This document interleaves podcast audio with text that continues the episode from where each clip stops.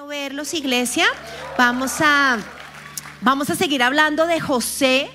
Dios sigue hablando, desafiando mi vida por medio de este personaje y eh, la idea es que pues hoy podamos como cerrar la predicación que les pude compartir hace un par de semanas. Sí no han escuchado la anterior prédica, se llama ¿Cuánto tienes, cuánto vales? Puedes verlo en el canal de YouTube para ponerte al día. Sin embargo, si hoy estás acá o si nos estás visitando online por primera vez no, y no la viste, no hay problema. Voy a hacer un mini resumen como para que todos partamos desde el mismo lugar y ya después te pones al día para que tengas el combo y puedas escuchar eh, la primera y hoy la segunda parte.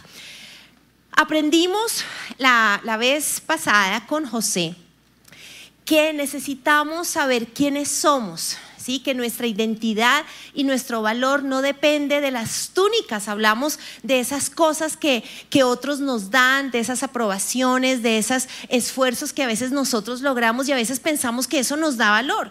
También aprendimos que José tuvo que reconocer que su identidad no estaba en la gente y hablamos de los famosos coperos, que son personas que Dios puede usar para ayudarnos, pero nuestra confianza no puede estar en el hombre, sino en Dios.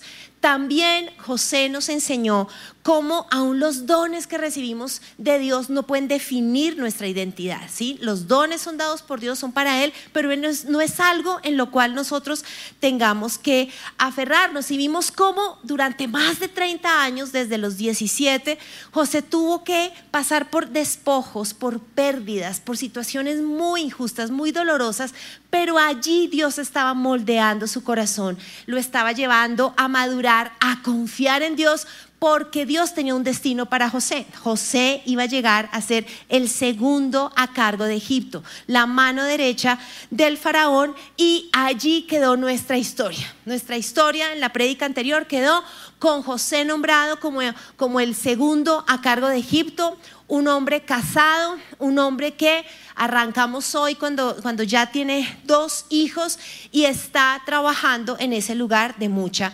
influencia. Ahora, a pesar de el lugar que ocupa, a pesar de tener una familia, a pesar de que ya no es un muchachito de 17 años, sino que ya es un hombre adulto, hoy vamos a ver algo, iglesia, y es que aún hay un proceso que Dios quiere hacer en su vida. Hay algo muy personal, hay algo muy profundo, hay algo muy íntimo que Dios quiere trabajar en José, y es que Dios necesita que José perdone a sus hermanos a aquellos que a los 17 años lo golpearon, lo metieron en una cisterna, lo vendieron como esclavo, aquellos que lo desterraron de su tierra, aquellos que le mintieron a su papá Jacob y lo separaron y lo hicieron sufrir. Dios necesita trabajar eso en José. Y entonces la Biblia nos cuenta que el faraón tuvo un sueño, el sueño que liberó de la cárcel a José porque lo pudo interpretar, porque Dios le dio la revelación. Y es que iba a venir, iban a venir siete años de mucha abundancia de las vacas gordas, pero que tenía Egipto y toda la región que prepararse porque después vendrían siete, hambres de, siete años de hambre extrema. Entonces tenían que hacer muy buen ahorro, muy buena administración en los tiempos de abundancia porque después no iban a tener nada.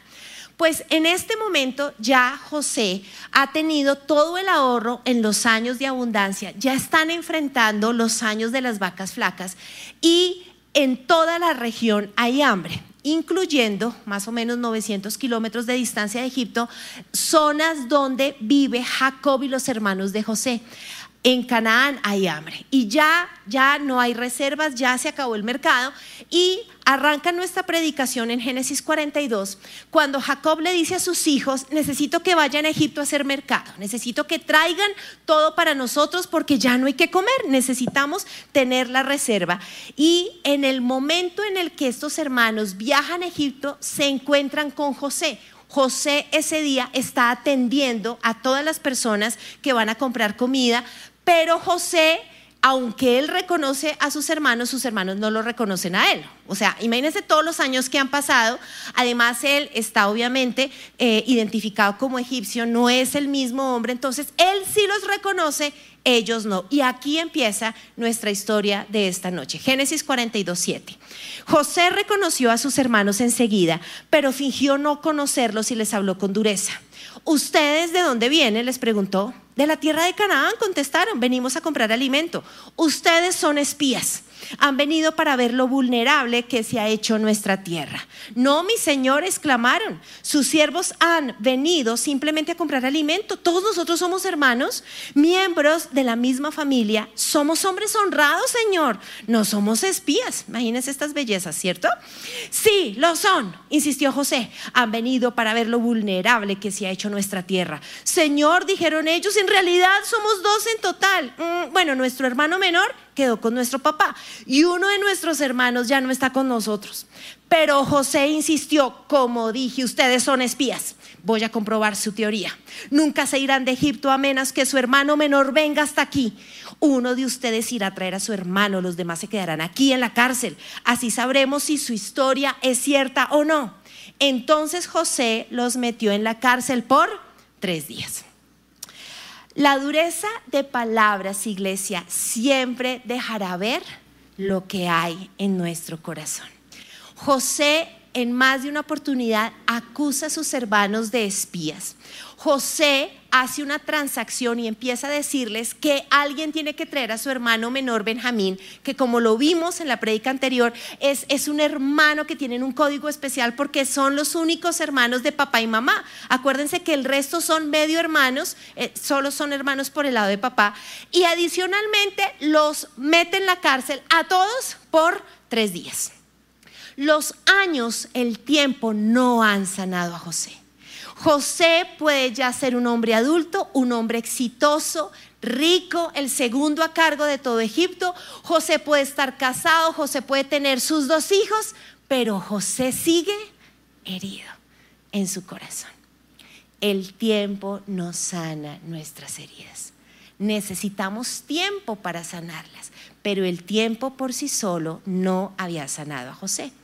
Mientras está pasando esto, los hermanos empiezan a hablar entre ellos. Y hablando entre ellos dijeron, es obvio que estamos pagando por lo que le hicimos hace tiempo a José. Vimos su angustia cuando rogaba por su vida, pero no quisimos escucharlo. Por eso ahora tenemos este problema. O sea, estas bellezas saben lo que hicieron. ¿Sí? Ellos están diciendo, aguas, aguas, ¿cierto? Miren aquí, esto, esto me recuerda algo, esto es por lo que hicimos hace mil años. Entonces José se apartó de ellos y comenzó a llorar. Cuando recuperó la compostura, volvió a hablarles. Entonces escogió a Simeón, que es uno de sus hermanos mayores, e hizo que lo ataran a la vista de los demás hermanos. Imagínense esto. Una escena de odio, una escena como de, de rabia. Finalmente logran hacer la transacción, hacen el mercado, compran las cosas y José los deja ir. Pero cuando está a solas con sus siervos, les da la siguiente instrucción. Les dice, bueno, vamos a hacer una cosa. En todos los costales que compraron, llénenles mucho, por favor, llénenles mucho. Y saben que no les voy a cobrar. El dinero que pagaron, métanselo, métanselo y que ellos se den cuenta cuando lleguen allá que no les cobre nada. Y saben qué, quiero que le den provisiones adicionales. Entonces, cuando yo miro esto, yo digo, yo no entiendo a José. ¿No les parece un poco ambivalente? Al fin qué? ¿Sí? Les grita que son espías. Los mete a la cárcel tres días, ¿cierto? Les dice que, mejor dicho, son terribles y a solas dice, ay no, no, ese, ese, viaje está muy largo, empáquenle un sándwich y un Gatorade. Sí, qué pecado, o sea, hagamos algo. Pero ¿saben qué? Yo entiendo a José. Porque es que cuando uno está herido, uno se vuelve un ocho. Miren, desde marzo que retomé la predicación, me ha pasado yo hay días que, estoy en un site y digo, para esto nací, los amo. Hay días que digo, son unos desgraciados, yo no quiero predicarle a nadie. Al otro domingo digo, sí, para esto nací. Y yo, y yo creo que Dios me dice al fin qué. Y yo digo, ay, no, no, no. Es que uno herido ama y odia al mismo tiempo. ¿Sí? ¿Han estado así heridos? Que uno dice que te amo, te odio. pues eso es lo que le está pasando. O sea, él los quiere, él los mete a la cárcel, él los odia, pero dice, ay no, pero, pero ese viaje está muy largo, ¿cierto? Yo les mando y el mecato, la lonchera para el viaje. ¿Por qué? Porque eso nos pasa cuando estamos heridos. Pasa el tiempo, llegamos al capítulo 43 de Génesis y la Biblia nos dice que seguían los años de sequía. Acuérdense que son siete años de hambre y se acabó el mercado. Entonces Jacob vuelve a reunir a sus hijos y les dice, necesito que vuelvan a hacer la segunda compra. En ese momento, Judá, otro hermano mayor de José, dice, uy, no, papá, pero espérese porque el tipo que nos vendió el mercado nos advirtió que si volvemos toca llevar a Benjamín. Y eso es un problema, ¿por qué? Porque pues Benjamín es el menor y como usted lo quiere, porque acuérdese que toda la película con mi hermano José, pues es un complique. Entonces, ¿qué hacemos? Y, esa conversación es muy tensa, pero como hay hambre, Jacob cede. Y Jacob dice, si esa es la condición, no estamos aguantando un mes, semanas, todavía faltan años, vayan. Y Benjamín ve con tus hermanos. En ese momento, cuando llegan a Egipto, José no los recibe. José manda una razón por medio de sus empleados y les dice que una cosa es hacer el mercado, pero que él quiere ofrecer en el palacio un banquete, una cena para ellos. Y arrancamos en Génesis 43 con lo que narra la Biblia. Los hermanos estaban aterrados al ver que los llevaban a la casa de José y decían, es por el dinero que alguien puso en nuestros costales la última vez que estuvimos aquí. No, él piensa hacer como que nosotros lo robamos. Luego nos apresará, nos hará esclavos y se llevará nuestros burros. o sea, ellos tienen ya la película en la cabeza, ¿no? Eso nos pasa a nosotros. Cuando hacemos algo, y nos llaman a rendir cuentas, uno es como, ay, no, ya me van a echar, ¿cierto? Ay, Dios mío, ya el médico me va a decir que quién sabe qué tengo. Eso es lo que les está pasando a ellos. Entonces se da el saludo y dice, después de saludarlos, él les preguntó, ¿cómo está su padre? El anciano del que me hablaron, ¿todavía vive? Sí, contestaron, nuestro padre es siervo de usted y sigue con vida y está bien. Se volvieron a postrar. ¿Es este, este es su hermano menor del que me hablaron? Preguntó José. Que Dios te bendiga, hijo mío. Y escuchen esto. Entonces José se apresuró a salir de la habitación porque la emoción de ver a su hermano lo había vencido. Entró en su cuarto privado donde perdió el control y se echó, a, llorar. Después de lavarse la cara volvió a salir ya más controlado, entonces ordenó traigan la comida. Imagínense este momento. O sea, bienvenidos, ¿cómo están? Ve a Benjamín, a ese hermano de papá y mamá, del amor de la vida de, de Jacob, y no aguanta, se va a llorar y se va a llorar, y después dice, no, no, no, que no se me note, vamos a comer. Su panza, sus vísceras, su corazón está revuelto. No es fácil lo que él está enfrentando. Sin embargo, cuando se acaba la comida y se hace la transacción del famoso mercado, ellos regresan pero vuelve a tener otra conversación con sus empleados. En esta oportunidad José les dice, quiero que tomen la copa personal mía de plata y la metan en un costal. Los dejan salir de Egipto, pero cuando ya vayan a mitad de camino, ustedes van por ellos y los acusamos de ladrones. Imagínense este plan de venganza. ¿Sano o, está en la inmunda? Está en la inmunda, ¿cierto? O sea, aquí él ya no puede más. Y entonces llaman a los hermanos, los traen y dicen, ¿por qué robaríamos oro o plata de la casa de su amo? Si usted encuentra la copa en poder de uno de nosotros, que muera el hombre que la cargue, ¿cierto? Que la tenga. Y el resto de nosotros, mi señor, seremos sus esclavos. Esto es justo, dijo el empleado de José, ¿cierto? Pero solo el hombre que haya robado la copa será mi esclavo, los demás quedarán libres. Ahí miren dónde estaba la copa de José, en la de Benjamín tal cual, como se lo imaginaron. Al ver esto, los hermanos se rasgan la ropa en señal de desesperación. Judá dijo, ay Señor, por favor, permita que yo me quede aquí como esclavo en lugar del muchacho. Deje que este muchacho regrese. Usted no se imagina, es que si contara la historia, este es el amor de, no sé qué, eran dos, nosotros somos medio hermanos, pero este, mi papá amó a Raquel. O sea, la novela completa se la contaron. Mire, yo me ofrezco como sacrificio, más o menos, pero por favor, que traigan, o sea, deje, deje que mi papá siga con Benjamín. Génesis 45 empieza a decir que en medio de ese momento tan difícil, José no puede contenerse más. José ya no pudo contenerse. Había mucha gente en la sala y él le dijo a sus asistentes, salgan todos de aquí. Así que estuvo a solas con sus hermanos en el momento de decirles quién era. ¿No les parece que esto está buenísimo? Uy, entonces perdió el control y se echó a llorar, lloraba con tanta fuerza que los egipcios podían oírlo y la noticia pronto llegó hasta el palacio del faraón, o sea, las redes sociales, hashtag Kleenex para José, ¿cierto? O sea, esto se supo en todo, además, vienes el oso, el segundo el faraón, o sea, imagínense todo lo que estaba pasando. Pues hoy vamos a ver cuatro tipos de lágrimas. Cuatro tipos de lágrimas que derramamos cuando estamos en un proceso de restauración de nuestras heridas. Cuatro momentos, cuatro etapas, cuatro tipos de lágrimas. Y todas las que hemos leído hasta este momento de José son el primer tipo de lágrimas que he llamado lágrimas de dolor porque detrás de ese sancocho, de, ese, de esa ambivalencia, detrás del plan de venganza, detrás de la rabia, detrás de todo lo que hemos visto, hay dolor. Y hay momentos donde para empezar tu proceso de restaurar lo que te han hecho, necesitas llorar y saldrán lágrimas de dolor. José no puede más. Él ya no podía disimular. Ella no podía llorar, lavarse la cara y venir, ya no pudo más. Vemos que ya no pudo más. Y entonces hay un giro en esta historia. Dice, soy José, dijo a sus hermanos, ¿vive mi padre todavía? Imagínense en este momento lo que él siente, pero imagínense lo que está pasando con sus hermanos. O sea, la cámara en este momento hace tac y empezamos a ver a cada uno de los hermanos tratando de respirar, codeándose, dicen, ay, ¿qué es esto lo que está pasando? Sus hermanos se quedaron mudos, estaban atónitos al darse cuenta que tenían a José frente a ellos.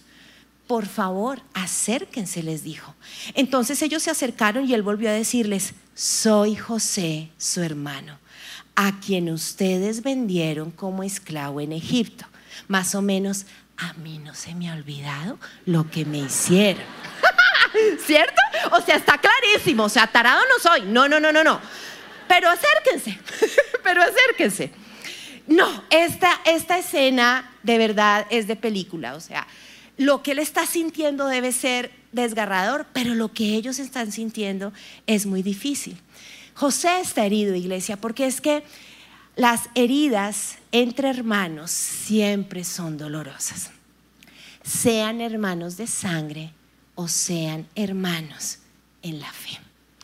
He predicado sobre Jacob y su familia años, en clases, en predicaciones, en encuentros, y siempre he usado esta historia para hablar sobre temas de familia. Pero en esta temporada Dios me llevó a, ojo, en esta historia también puedes encontrar un tesoro sobre las heridas de hermanos en la fe. Y hacia allá es hacia donde hoy Dios quiere usar a José para hablarte a ti y hablarme a mí. Según la Biblia, en el momento en el que tú decides confesar tus pecados, arrepentirte y decirle a Jesús, quiero que me ayudes, quiero que me perdones, quiero que entres a mi vida, quiero tener una vida diferente, quiero relacionarme contigo, quiero ser hijo de Dios, quiero que seas mi Señor, en ese momento somos hijos de Dios. Y eso hace que seamos hermanos. En ese momento somos hermanos. Hebreos dice, ustedes son hermanos en Cristo, así que sigan tratándose unos a otros con amor. Ustedes son mi familia y yo soy de su familia. En algunas iglesias, por eso, es muy usual el que se llamen hermanos o hermanas. Hola hermano, hola hermana, hola hermanita, ¿cierto? Nosotros no somos así, ¿por qué? Porque pues no es nuestro léxico, no es nuestra cultura. Esta prédica no pretende que mañana me digan, hermana Natalia, no, ¿listo? Porque más allá de decirlo, hoy lo que el Señor quiere sembrar en nuestro corazón es, hey, acuérdense, son hermanos, ¿no? Acuérdense. Lo importante es vernos como, como familia. Y, y hoy José nos, nos quiere invitar a eso, a qué heridas puedes tener en esta familia? ¿Qué heridas puedes tener por tus hermanos en la fe, como José? Heridas de celos, de competencia, de envidia, de rechazo, de comparación, de mentiras, de injusticia, de dureza, de indiferencia, de frialdad. ¿Qué heridas tienes por tus hermanos en la fe? En la prédica anterior les hablaba cómo no podemos aferrarnos a las túnicas, ¿cierto? A esos logros, a lo que el hombre nos da. Pero saben, el dolor no es una túnica, pero sí es algo que nos puede cubrir. Es un trapo viejo. Y el problema es que si una herida se cubre con algo sucio, se infecta. Por eso necesitamos quitarnos las túnicas de encima, pero también los trapos de dolor porque eso no trae sanidad a nuestra vida. Por eso es que José no aguanta más, porque él creía que el tiempo, que estar casado, que ser un hombre exitoso, que tener chinos, que ya toda esa historia como que era superada, pero cuando se dio la confrontación, dice, no, no, no, no, no, yo acá tengo una yayay. Y entonces se descubre, se da a conocer a sus hermanos. Y aquí empiezan el segundo tipo de lágrimas lágrimas de honestidad. Son aquellas lágrimas que derramamos cuando nos exponemos, cuando decimos, esto es lo que soy, esto es lo que me está pasando. Para perdonar a nuestros hermanos, iglesia, y lograr la restauración de nuestras heridas, necesitamos descubrirnos. Necesitamos desnudar nuestro corazón. Los historiadores dicen que por el cargo que tenía José en Egipto, lo más seguro es que él no solo estuviera maquillado por, las, características de la cultura, sino que usara peluca y un, eh, gorro o un tocado propio de los egipcios y mucho más de las autoridades que se llaman nemes, son los gorros de los egipcios en autoridad. Entonces, la escena que leemos en la Biblia que dice, y José se descubrió o se dio a conocer, significa que José hace algo como esto.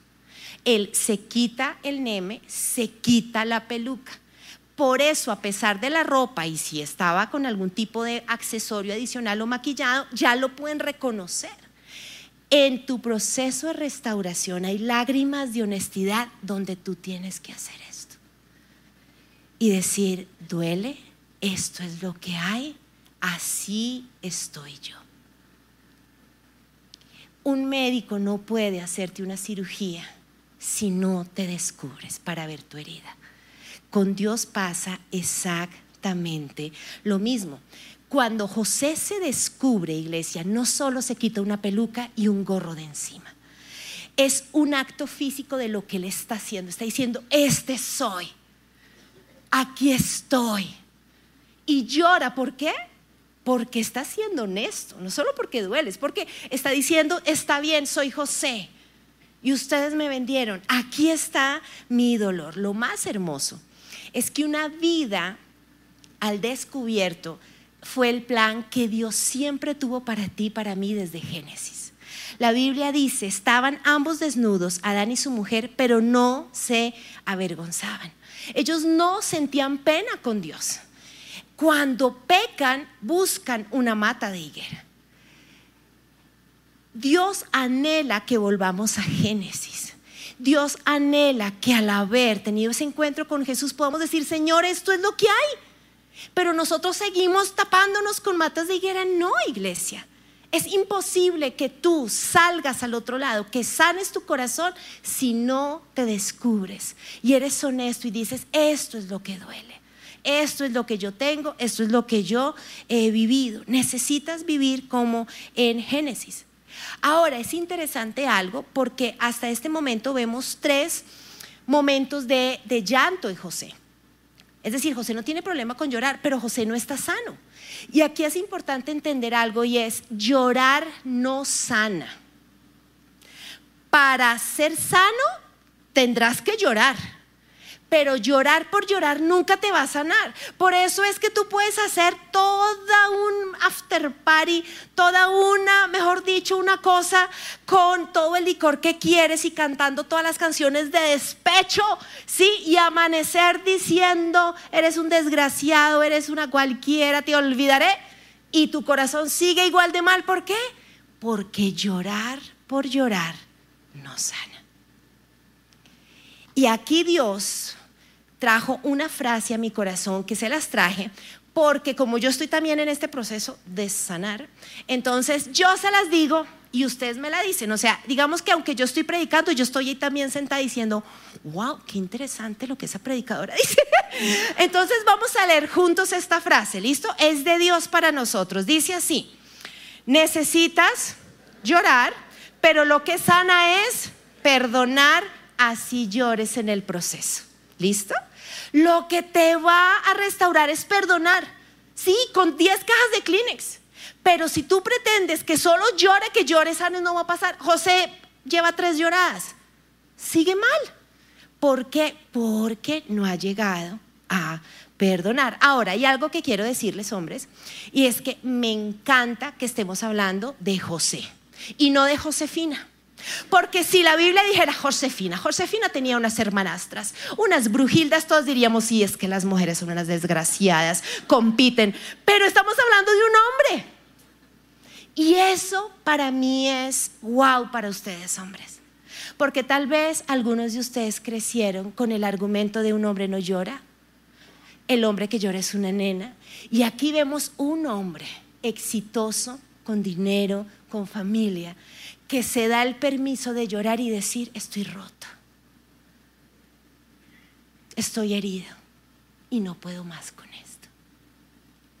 Qué hombría tan increíble y como Dios sabe ese dolor y quiere hacerlo. Entonces necesitamos ser transparentes.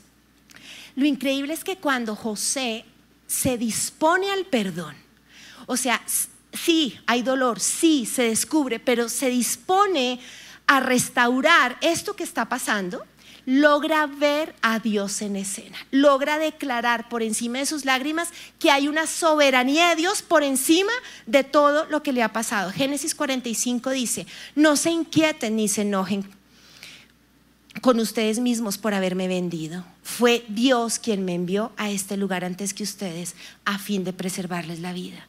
Dios me hizo llegar antes que ustedes para salvarles la vida a ustedes y a sus familias y preservar la vida a muchos más. Por lo tanto, fue Dios quien me envió a este lugar y no ustedes. En los tres versículos, José logra decir, fue Dios por encima de lo que haya pasado, Dios está usando esto. Estoy salvando vidas, no solo la de usted, sino la de otros, la, de los otros. Es decir, ve una soberanía de Dios. Puede confiar porque se está, su corazón está siendo transparente y viene ese proceso de perdón. Y entonces dice, llorando de alegría. José abrazó a Benjamín y Benjamín hizo lo mismo. Imagínense ese reencuentro de estos dos hermanos. Luego José besó a cada uno de sus hermanos y lloró sobre ellos y después comenzaron a hablar libremente con él. Tercer tipo de lágrimas, lágrimas de perdón. Iglesia, para besar no a un hermano, sino a todos, es decir, ellos están en fila, José tuvo que perdonarlos. O sea, es imposible llorar, abrazar y besar sin perdonar. Ahora, tengo claro que existen besos como los de Judas con Jesús, pero hoy no vamos a pensar en eso porque se me daña la prédica. Bueno, o sea, por un instante no vamos a pensar en que hay besos traicioneros, no. Hoy vamos a pensar en estos besos, ¿sí? En el abrazo con lágrimas y en el beso donde José tiene una fila de sus hermanos y uno por uno está perdonando. Miren, esta escena yo la quisiera quitar de la Biblia. Porque hay personas que yo hoy no sé si les daría la mano. Estoy en un proceso donde yo digo, uy Señor, esto es una milla extra, pero tenaz. ¿Sí? Ahora, también quiero aclarar algo. No todos los procesos de perdón terminan en besos y abrazos. Hay procesos de perdón que van a quedar con un límite. Pero más allá del cuadro físico, en tu corazón tienes que dar el beso y el abrazo, tienes que perdonar. Y cuesta, cuesta mucho. Pero Dios es algo que nos está pidiendo porque sin perdón nunca las heridas podrán ser sanadas. Pasa esta escena y me encanta porque dice que después de esto pudieron hablar ¿cómo? Libremente. La libertad viene cuando perdonas.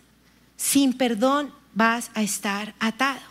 Y entonces pasa esta situación y pues José dice, bueno, yo quiero ver a mi papá y al resto de la familia. Y la Biblia nos dice que llegan a Egipto 66 parientes, llegan todos, tíos, primos, tío segundo, trío primero, la tía loca, todos aparecen en, Egipto porque todos tienen hambre. Entonces eh, José dice, yo voy, o sea, tengo que cuidarlos. Y aparece Jacob, su papá. Cuando José llegó, corrió a los brazos de su padre y lloró sobre su hombro un largo rato, de nuevo llorando. Finalmente Jacob le dijo a José, ahora estoy listo para morir porque he vuelto a ver tu rostro y sé que aún vives. ¿Se acuerdan lo que había pasado? El plan de estos hermanos había sido por medio de mentiras separar a José de Jacob. Aquí vemos el, cuarto tipo de lágrimas y son las lágrimas de restauración. Lo que los hermanos hicieron queda anulado. ¿Por qué? Porque Jacob vuelve a recibir a José en sus brazos. José vuelve a estar en los brazos de su papá y se da cuenta que José está vivo y esa relación que se quiso romper no se rompe. Este es un cuadro profético de lo que vivimos con nuestro papá Dios. El enemigo puede hacer todo lo que quiera, iglesia, pero siempre el abrazo de nuestro Padre va a estar listo para recibirnos. Es maravilloso. José vuelve a los brazos de Jacob y estas lágrimas son de esa restauración. Por eso Romanos 8 dice, ¿quién? ¿Quién me va a separar del amor de Cristo? Angustia, tribulación, persecución, hambre, desnudez, peligro, espada. Por lo cual estoy seguro que ni la muerte, ni la vida, ni ángeles, ni principados, potestades, ni el presente, ni por lo venir, nada nos separa del amor de Dios que es en Cristo Jesús, Señor nuestro. Entonces siempre vamos a estar rodeados del amor de Dios. Ahora, quiero darles un dato curioso. Pasan los años y Jacob muere, ya fallece. Y hasta ese momento nunca la Biblia registró que los hermanos de José le pidieran perdón. Iglesia, no siempre tus hermanos te van a pedir perdón. Pero eso no es una excusa para que tú respondas de la misma manera. Miren, hay una escena terrible. Fallece Jacob y los hermanos le mandan un mensaje a José, de nuevo, como en la primera predica. Y este mensaje es, oiga, ¿sabe qué fue lo último que dijo mi papá antes de... Dijo, díganle a José que los perdone. Eso es mentira. No hay esa escena en la Biblia. Nunca Jacob les mandó decir eso a José. Es decir, hasta el último instante el corazón de estos hermanos no fue quebrado, iglesia. El de José sí. Y esa es la Y que Dios nos presenta. En el cielo está José y sus hermanos, ¿sabían, no? Y nosotros vamos a estar ahí como, hola, Simeón, hola, hola, ratas podridas, sabemos lo que hicieron, ¿cierto? Pero la gracia de Dios está ahí. Es decir, el tema no es ese, el tema es, pero yo, ¿con qué corazón quiero vivir aquí y llegar al cielo? Porque no se quebraron, nunca pidieron perdón y volvieron a mentir. Pero José perdonó a pesar de eso. Nunca José será igual a sus hermanos. Tú no puedes ser igual a los que te han hecho daño, iglesia, independientemente de que ellos no lo reconozcan. Esa es tu decisión. Ahora, la gran pregunta es, ¿y qué pasa con mis cuatro lágrimas? ¿Dónde están las lágrimas de dolor? ¿Dónde están las lágrimas de honestidad? Las del perdón que me cuestan tanto y las de restauración, pues hay dos versículos que nos dicen, ¿dónde están? El Salmo 56 dice, tú llevas la cuenta de todas mis lágrimas mis angustias y has juntado todas mis lágrimas en tu frasco. Has registrado cada una de ellas en tu libro. Algunos, algunos, yo creo que Dios no nos tiene un frasco, yo creo que Dios tiene un contenedor. Sí, lo tengo clarísimo, ¿cierto? Pero bueno, si Dios tiene un frasquito para ti, te bendigo. A mí sí, yo creo que hay un, un contenedor así impresionante. Pero miren Apocalipsis 7, pues el cordero que está en el trono será su pastor. Él los guiará a manantiales de agua que da vida y Dios le secará cada lágrima de sus ojos. Iglesia, Dios ha conocido tus lágrimas. Cuando has creído que estás solo en tu cama, puerta cerrada, llorando. Cuando has salido a hacer ejercicio, llorando. Cuando has llorado conduciendo tu carro, tu moto o en un transmilenio. Cuando has llorado sin que tus hijos te vean. Cuando has llorado orando. Cuando no puedes ni orar, sino solo llorar. Cada lágrima Dios la ha conocido. Y no solo eso, Dios te consuela y te va a restaurar. Ese es el propósito de Dios. Quiero que oremos. Vamos a ponernos de pie. Ese Dios que consuela. Entonces vamos a orar. Pero quiero decirte, si tú sientes que tienes un atorado tipo José, o sea, una gangrena ahí que está por ahí, te invito a que madrugues mañana a las 6 de la mañana. Haremos un proceso de perdón. Entonces, pero hoy vamos a empezar de a poquitos. Pero si sabes que hay algo fuerte, madruga mañana. Vamos a perdonar a un par de hermanos. ¿Listo? Señor, venimos delante de ti como familia. Y así como en nuestros encuentros, en clases, hemos aprendido a perdonar a papá, a mamá, a hermanos de sangre ay Señor, hoy, hoy queremos vernos como, como familia y reconocer que a veces nos hacemos daño, Señor. Y como cantamos hoy, somos vasijas rotas, porque aún entre nosotros hemos sido heridos. Pero Señor, queremos que la luz brille a través de esas heridas. Y por eso te pedimos que nos ayudes a perdonar Señor, que hoy podamos ser transparentes, descubrirnos, quitarnos la peluca, el delineador, la pestañina y decir, ay, ay, ay, estoy herida, estoy herido por esto. Ayúdanos a entender que no se trata de llorar y llorar y llorar, sino llorar sanando. Y para eso tú nos perdonaste primero. Por eso yo te pido el perdón de la cruz, un perdón alto, profundo, ancho, inmenso, gigante, suficiente para poder cubrir a mis hermanos y perdonar.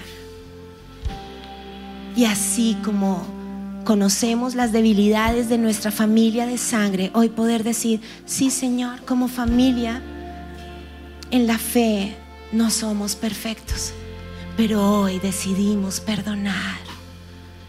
Hoy yo perdono, Señor. Y te pido, Señor, que vengan lágrimas de restauración. Y gracias, Señor, porque tú no eres ajeno a mi dolor. Gracias porque tú has visto y, has, y me has abrazado y me has pasado el Kleenex. Dios de consuelo, Dios de amor que trae vida y sana y levanta. Y vas a alzar tus manos a iglesia. Y vas a decir, Señor, yo hoy decido creer que el tu amor trae sanidad y consuelo. Hoy saco de mi mente toda idea de que he llorado a solas, que tú has sido indiferente.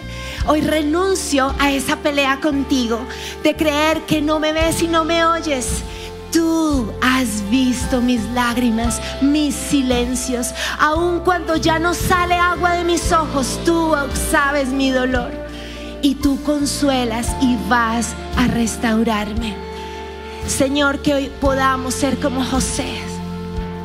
No nos dejes caer en la tentación de ser aquellos creyentes que pasan los años y siguen igual y nunca reconocen su parte.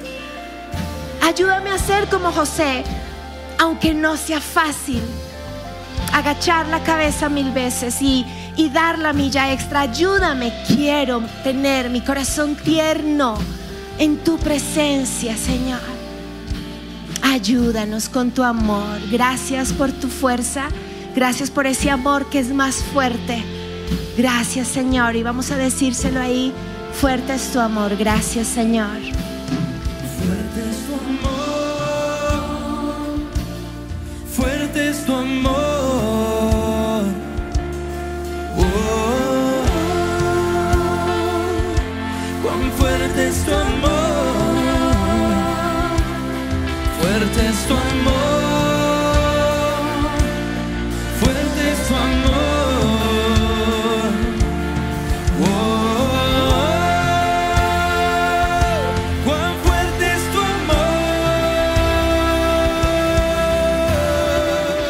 Les gustó este video, pueden suscribirse al canal de El lugar de su presencia en YouTube. De esa manera gozará de todos nuestros beneficios.